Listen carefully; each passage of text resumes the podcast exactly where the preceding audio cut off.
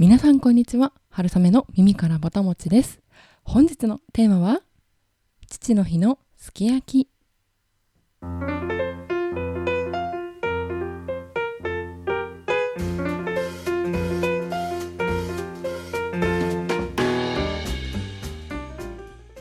このポッドキャスト春雨の耳からぼたもちでは食べることをこよなく愛する食いしん坊会社員である私春雨が皆さんの棚ではなくお耳からぼたもちが落ちてくるようなそんな食にまつわる楽しい情報をお届けしております。はい。というわけで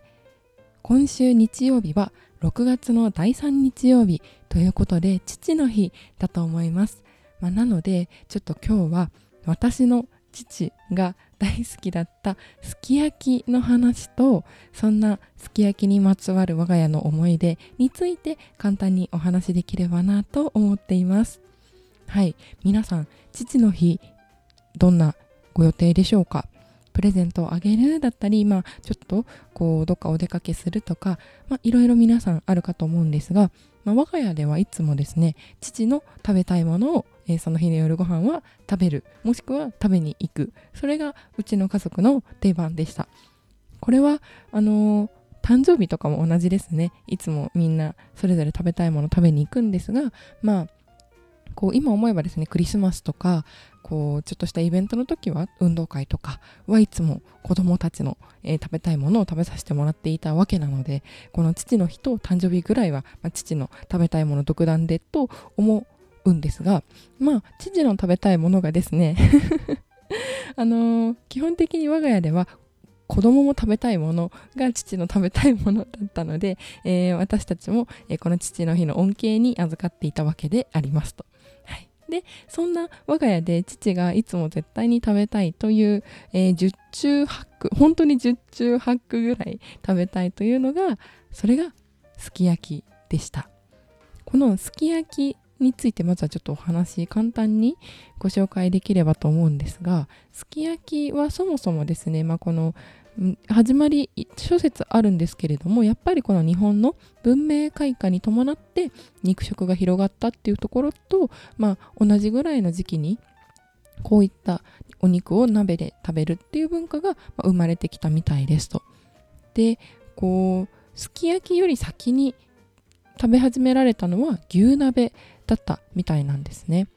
でこう文明開化の起こった当時の日本はこう肉食は基本的には禁止公式公には禁止だったんですけれど皆さんこう鹿肉とか羊あのイノシシ肉とかそういうお肉を、まあ、こう皆さん食べては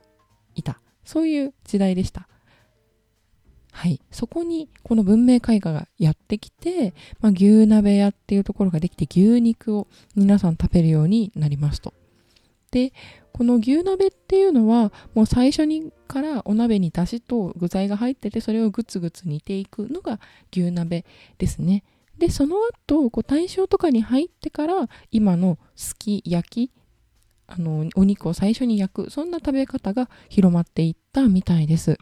はい、ちなみにこのあの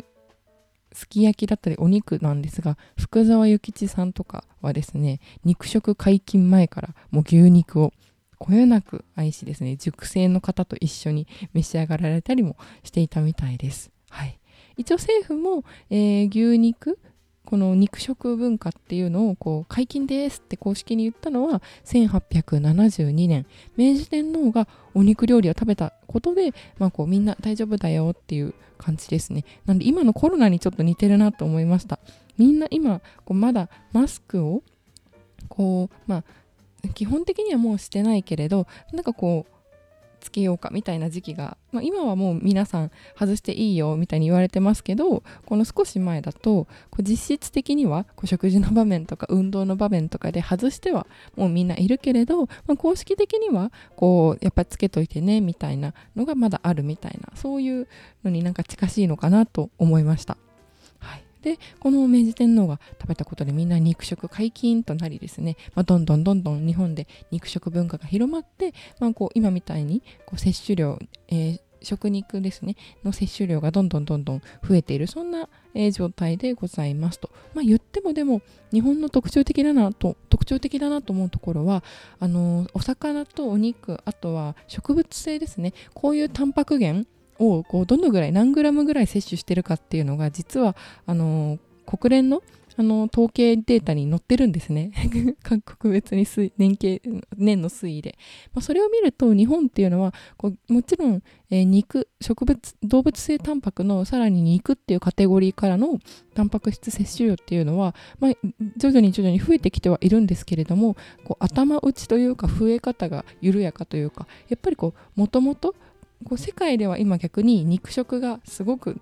取りすぎてですねそれを植物性のタンパク質でこうどんどん抑えていこう環境負荷とかもあるのでっていう動きがある中で日本は古来から豆腐だったりとかそういう文化がありますので、まあ、こう増え方もそんな著しくなくですね世界的に見ても、まあ、日本はこう先進国の中では動物性お肉を摂取している量は割と少ない方です。はい、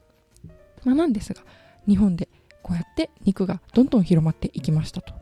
ですき焼きっていうとこうさっきお肉を焼いて味付けするって言ったんですが関西と関東でちょっと違う光景なの皆さんご存知でしょうか？はい。関西風はこうお肉を焼いてそこにお砂糖とかお醤油とか入れていって、まあ、こう焼きをつけて味をつけていくのが関西風ですね。で関東風は一方でこうお肉入れてそこに割り下もうこうさっき言ったお砂糖とかお醤油とかを合わせた液状のものですね。味付けを入れてそれでこう焼き煮浸しみたいになっていくのが関東風ですね。皆さんどちらで普段召し上がられていますか？私の家は、まあ、関西に近いとか岡山だからっていうところとか関西に住んでたっていうこともあってかもしれませんが関西風でしたね。最初にまずお鍋に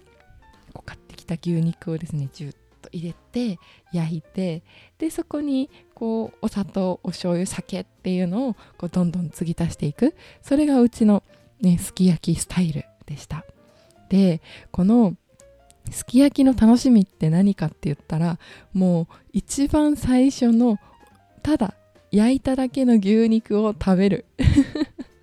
もうそれですね私たち子供と父は席に座ってですねその祖母父の母とうちの母が料理を準備してくれてるんですが、まあ、それでこうすき焼きを作り始めるわけですよねテーブルで。すき焼きなんでお鍋でもう調理その調理したものを持ってくるんじゃなくてみんなでそのお鍋を囲んでっていうことだと思うんですが、まあ、祖母がこう大体よくあるパターンはお肉をこう焼き始めてでその間にうちの母がこうこまごましたお味噌汁とかご飯とかをこう運んできたり準備を周辺準備を整えるっていう感じなんですが普段はこう私たち子供も父も出来上がったら呼ばれてできたよって言われてはーいって言って、まあ、最後のご飯とか運んだりを手伝ったりぐらいなんですがこうもうそのすき焼きの日に限ってはですねもう呼ばれる前にみんな着席してるんですよね。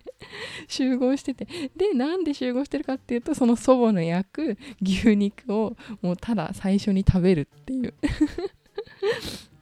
もちろんこ父もすき焼きの味付けが好きで私たちもすき焼きが大好きで食べてはいるんですがやっぱり肉焼いたのってうまいよねっていうことで、まあ、それをこう味わっていました。はい。美味しいとこだけちょっと美味しいとこ取りしちゃってましたね。はい。そんなこんなで、はい、我が家ではすき焼きを楽しんでいました。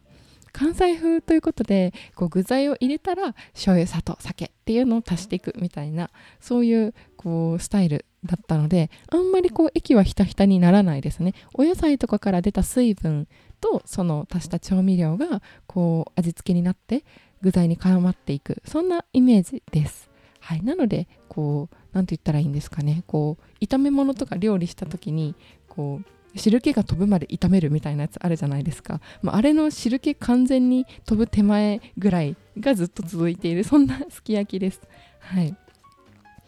これが美味しいんですよ。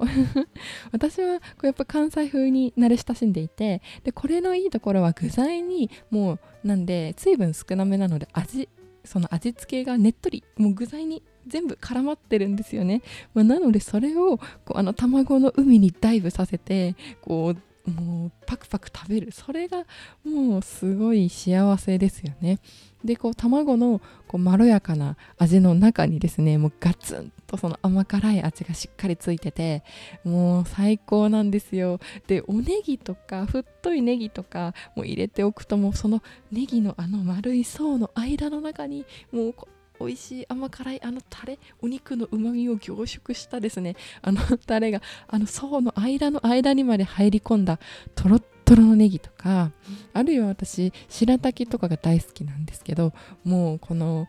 もう肉のうまみスープを吸い尽くした白滝とか最高ですね。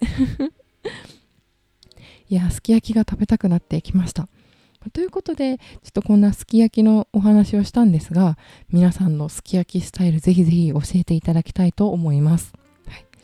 でこの我が家のすき焼きの思い出についてちょっとあのご紹介したいなと思うんですが先ほどその父の日には父が食べたいもの何って母が聞いてくれるんですけど、まあ、大体本当にすき焼きっていうぐらい私の父はすき焼きが大好きでした。たまに違うものを答えるとしたらステーキっていうぐらいですかね。はいそんなうちの父ケーキも大好き唐揚げもとんかつもナポリタンも大好きみたいなそういう父だったんですけれど、まあ、大体すき焼きでしたね。でステーキだとこう別にステーキでもいいんですけどステーキだとこう家でできる量に限界があると思うんですよね。まあ、っていうのはフライパンで焼くってことでこう大体2個多くて2個だと思うんです一気に焼けるのが。まあ、ってなると結局母がキッチンにつきっきりでこうそれ出てきたものがどんどん食卓に運ばれてくるっていう、まあ、そういう感じになると思うんですよね。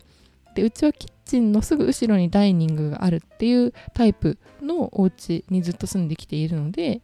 まあ全然母も同じ空間にはいるんですけど、やっぱりみんなで同じテーブルを囲めるその方がいいですよね、まあ、なのでこううちではすき焼きに結果なっていたのかなとはい思っています。いやちょっと家族に会いたくなってきたんですが皆さんは父の日だから食べるものとかありますかね？こう父の日だとプレゼントを贈る方すごい多いと思うんですけどよく楽天とかで父の日セールとか言ってこういろんな美味しそうなゼリーとかお肉とかコーヒーだったりなんかいろんなこういい食べ物が売れていくそんな時期でもあるかなと思います。でちょっと父の日のプレゼントのなんか思い出を話させてほしくてなんか私社会人になって一番最初の父の日に父に何あげようかなと思って大学生の時にはよくそのお肉とか父の好きなケーキとかあるいはすごく喜んでもらえたのはあのハーゲンダッツの 詰め合わせスペシャルボックスみたいなのがあってそれをもう父用にドンと送ったりとかはすごい喜んでもらいました。はいそんなものを送ってたんですがなんか初めてだしで私初任給をこう父は実家の岡山に行って私東京なのでこうご飯連れて行こうかとかそういうこともしてあげられなくてなのでこうどうしようかなと思った時にこうこれまでの食べ物じゃつまらないからネクタイをあげようと思ったんですね私。はい、で父はこう日頃毎日スーツを着る仕事をしているのでいろんなネクタイを持っていました。ちっちゃい頃からこう父のネクタイがいっぱいかかってるあの棚がすごい好きで なんかこう洋服屋さんみたいですごい面白いなと思っていたんですがそんな父にそうだネクタイだと思ってですねネットで買うのもつまんないなとかやっぱり本物見たいなと思ってお店に買い物に行きました。でその行ったお店がこうあのメーカーズシャツ鎌倉シャツさん。あそこのシャツがすごくシャツというかネクタイにすごく惹かれるものがあってこう布がすごくいい布で仕立てが本当に綺麗でで父がつけてる姿がこうパッとイメージに湧いてそんなネクタイをあげたんですね。そうしたら私大体年にお盆と年末年始に帰るんですがその最初1年目の社会人1年目の年末年始に帰ってみたらですねその私が好きだった父のネクタイゾーンになんか1本1本だけですよ。もう異常にヨレヨレなネクタイがあるんですよね。でそしたらそれよく見たら私があげたネクタイなんですよ。他にこんなにたくさんネクタイあるのになんか すいません。私があげたネクタイだけなんかヨレヨレになってて それが本当に嬉しくて私。なので2年目にもまたお父さんにネクタイあげました。私の私のあげたやつばっかり使っちゃダメだよって言って あげてもすぐヨレヨレにするということで 2, 2年目も同じネクタイをあげたんですが、え3年目の今年父にリクエストを聞くとまたネクタイが欲しいと言われているのでもしかしたら2本目もボロボロにしているのかもしれません。はいというわけでちょっと家族に会いたくなってきたんですが皆さん父の日の思い出あればぜひぜひ教えてください。えというわけで今日はちょっとすごくあの私の家族トークになってしまったんですがえ父の日の思い出のすき焼きの話をさせていただきました。いかがだったでしょうか、えー、皆さんも素敵な父の日を過ごされてください。それでは本日も聴いていただきありがとうございます。春雨の耳からボタン持ちまた次回もどうぞお楽しみに。ごちそうさまでした。